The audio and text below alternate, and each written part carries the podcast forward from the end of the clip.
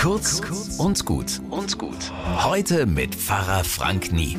Ah, wie ich das liebe, wenn es so richtig läuft, wenn ich meine Aufgaben mit Biss und Energie anpacke und zack, gelungen erledigt. Tschakka.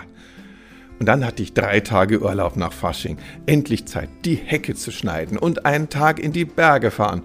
Wollte ich, aber von wegen Zack und Tschakka. Stattdessen hing ich auf dem Sofa ab. Binge-Watching auf YouTube. Einkaufen, was Einfaches kochen, essen, Nickerchen.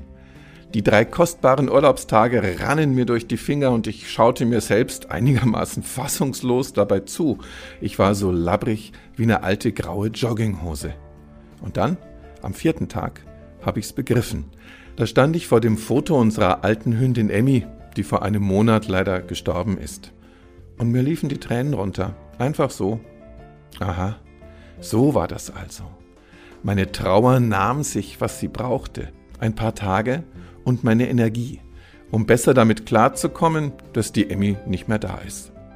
Und was soll ich sagen? Es hat funktioniert. Mal durchhängen kann so heilsam für die Seele sein. Ein schönes Wochenende.